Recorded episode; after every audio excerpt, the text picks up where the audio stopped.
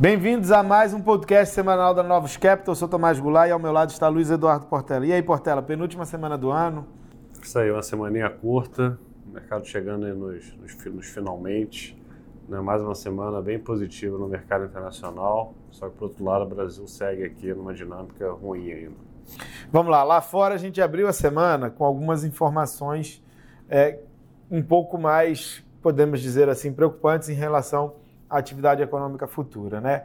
Você teve a Holanda implementando medidas de, de lockdown, você teve a Alemanha com algumas indicações iniciais que poderiam começar a implementar, implementar algo nesse sentido, você teve um aumento substancial no número de casos no Reino Unido. Então, todo mundo muito preocupado com essa variante Omicron é, e como é que ela vai se desenvolver é, lá na Europa. É, além disso, a gente veio do final de semana com a informação de que o senador Manchin é, não iria votar o Build Back Better, aí a última parte do plano fiscal é, do Biden. Então, isso de alguma forma fez com que as pessoas viessem a reprecificar de qual é o estímulo fiscal à frente. E além disso, a gente veio de um pequeno corte de taxa de juros na China, é, como a gente já vem dizendo, é, o stance de política monetária na China que estava sendo contracionista há um bom tempo, ele está mudando porque a atividade econômica em desaceleração demanda com que você comece a ter estímulos monetários. É, e aí, ao longo da semana, a percepção sobre a Omicron vai mudando. Né? A gente começa a olhar os dados de Reino Unido, é, a gente vê que grande parte dos novos casos eles são derivados da Omicron, mas as hospitalizações elas acabam por serem derivadas da variante Delta. E aí tem toda a suspeita de que, olhando para os dados da África do Sul, você tem um aumento substancial do número de novos casos, mas as hospitalizações não sobem na mesma magnitude nem a utilização das UTIs. Então, é num call de que a severidade da doença diminui. E aí quando você começa a olhar a África do Sul e ela começa a ter uma queda no número de novos casos e as hospitalizações seguem tranquilas, assim como a utilização das UTIs, você fala, ó, você teve o ciclo da doença, você não é, fez com que as pessoas utilizassem a capacidade hospitalar, efetivamente a severidade da doença é menor.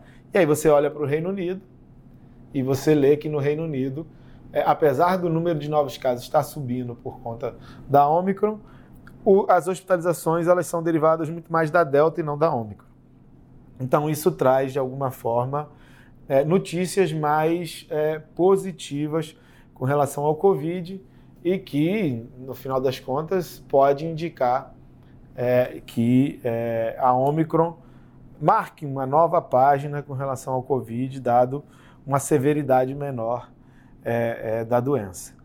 Então, a gente teve esse desenrolar na semana, né? Uma semana que começou mais tensa com relação ao crescimento futuro, que no final das contas está acabando até com mais otimismo com relação ao crescimento futuro.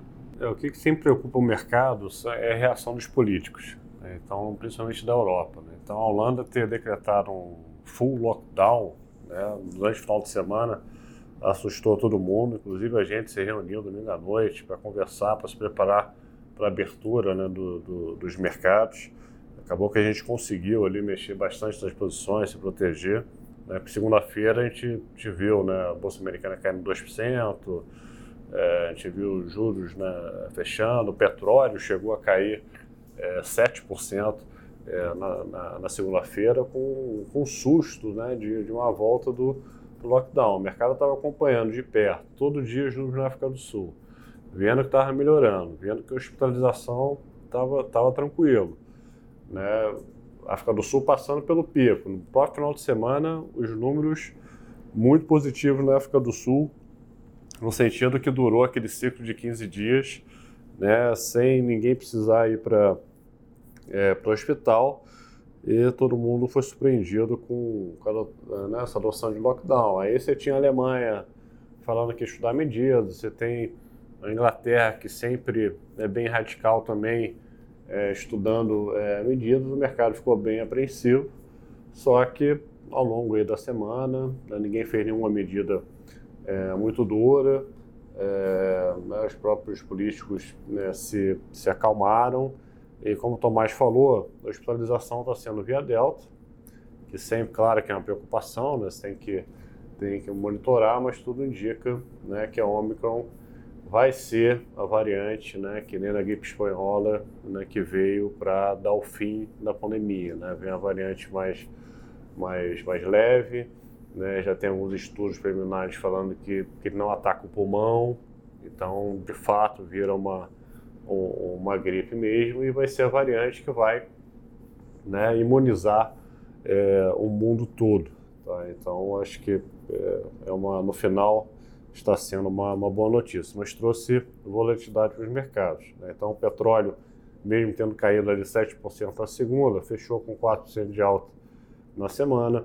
Bolsa americana, né, que teve uma queda forte ali na segunda, está fechando aí com 2,5% de alta na semana.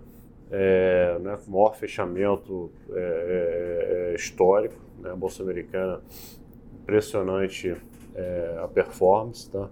Foi uma semana é, do juro americano né, que chegou a estar fechando no início da semana, fechou aí com né, 10 bips de alta, olhando para os 10 anos. É, uma semana de dólar fraco global, né, o euro se valorizou 1% perante o dólar, é, o mexicano é, se valorizou aí 1%. É, falando um pouquinho de emergente, nós teve essa semana um caso inusitado ali, que é a moeda da Turquia, né, teve um dia tá, volatilidade absurda, né, que o, o Erdogan está forçando uma queda de juros, né, então a moeda chegou a desvalorizar 50% aí em, né, em dois meses, e durante a semana ele anunciou, a moeda estava desvalorizando mais 10% em um dia, e anunciou um plano né, de, estudação para oferecer hedge para o mercado, para se posicionar é, na moeda, e a moeda virou de 10% desvalorizando para, valorizar 20%. Então foi uma oscilação durante o dia é, absurda e ela seguiu se valorizando é, durante a semana. Tá? É, isso contaminou também né, o Brasil. É, a gente teve a votação é, do, do, orçamento, né, um pouco confusa, né, Tomás? É, mas Bovespa aí fechando né, com a queda de 2% na semana, o real bem estável, tá no 0 a 0 é, na semana, apesar da atua forte atuação do Banco Central, que segue vendendo dólares. Tá? Hoje, né, véspera de Natal, vendeu quase um bilhão de dólares, então ainda continua tendo saída, né? sempre tem saída no final do ano, mas as empresas deixaram aí para o último momento né? Geralmente as últimas duas semanas são mais, mais calmas e hoje teve que surpreender o mercado com uma saída de quase um bi. E os juros né, fecharam aí 10 bips na semana, estavam fechando mais. Né? Não vai falar, teve IPCA hoje, é, que por dentro né, incomodou um, um pouco. Exatamente. Só para a gente concluir, a gente teve divulgação de inflação tanto nos Estados Unidos quanto no Brasil. Nos Estados Unidos a gente teve o PCI, né, que é o segundo dado de inflação que é divulgado, veio ligeiramente acima do que o esperado. É, e no Brasil a gente teve o IPCA 15, né, referente a dezembro. O número em si veio até abaixo do que era esperado, 0,78, os 3 bips abaixo do que era a mediana de mercado. Mas, por outro lado, ele mostrou é, números é, é, da, do que a gente chama de núcleo, né, daquela inflação mais tendencial mais do que está apontando com relação ao futuro, ele mostrou núcleos até um pouco mais pressionados. Né? Então, isso, de alguma forma, apesar do, do número em si ter vindo abaixo, levanta preocupação com relação à inflação futura. Na nossa opinião, isso é totalmente esperado. Né? A gente espera que os primeiros é, é, itens da inflação que caiam sejam mesmo os itens mais voláteis, para depois a gente ter esses itens mais inerciais é, voltando à normalização. É, e a gente teve a promulgação do orçamento, né, ainda com algumas dúvidas, é, reservado um espaço para reajuste que seria usado para reajuste de policiais, e aí outras categorias do serviço público é, demandando que esse espaço seja usado para reajuste é, dos mesmos. É, não foi muito bem colocada a questão da desoneração da folha de pagamentos, como é que ela entra no orçamento, o governo vai precisar mandar uma mensagem modificativa. Então, a gente teve a promulgação do orçamento, né? Tá lá. É, mas ainda deixou algumas dúvidas que você vai precisar é, mandar uma mensagem modificativa e vai precisar também do esclarecimento por parte do presidente de quem vai ser, de quem vai ter o salário reajustado no ano que vem. É, mas assim, acho que o ponto positivo é que pelo menos o orçamento foi promulgado nesse ano. Né? Se a gente for lembrar o que aconteceu em 2021, é, cujo orçamento só foi promulgado bem depois né, do princípio do ano. Então, apesar de alguns probleminhas ainda, a gente pelo menos teve o orçamento sendo aprovado aí pelo Congresso. É, foi bem importante que você entra aí no ano de eleição, que você né, sempre complicado, sem discussão é, de fiscal. Né? Então, o orçamento votado fica, tem, o governo tem pouca margem é, né, para vir com alguma coisa aí para piorar o fiscal. Acho que a única chance seria acho que a gente ter uma nova onda forte de, é, de Covid e a gente forçar aí uma, uma ajuda extra né, via, via auxílio. É, o estado de calamidade, né? É só para chamar a atenção de que é, depois da gente ter tido um, um surto de influenza é, em algumas cidades importantes do Brasil, a gente tem alguns indícios de que é, muito provavelmente deve ser a variante Omicron chegou ao Brasil, está provocando é, um aumento do número de novos casos. Mas se for como está acontecendo lá, no, lá, lá fora, né, só o aumento de novos casos sem utilização de capacidade hospitalar, a gente não vai precisar implementar medidas restritivas. Mas caso a gente necessite implementar medidas mais restritivas, vai chamar a necessidade do estado de calamidade e aí vai abrir espaço para mais despesa pública. Então acho que essa é a preocupação. É isso, pessoal. Aproveitem o Natal. Até semana que vem. Um grande abraço a todos. Bom Natal, até semana que vem. Um abraço.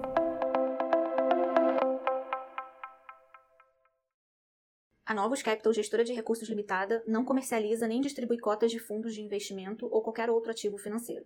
Este podcast não constitui uma oferta de serviço pela Novos e tem caráter meramente informativo.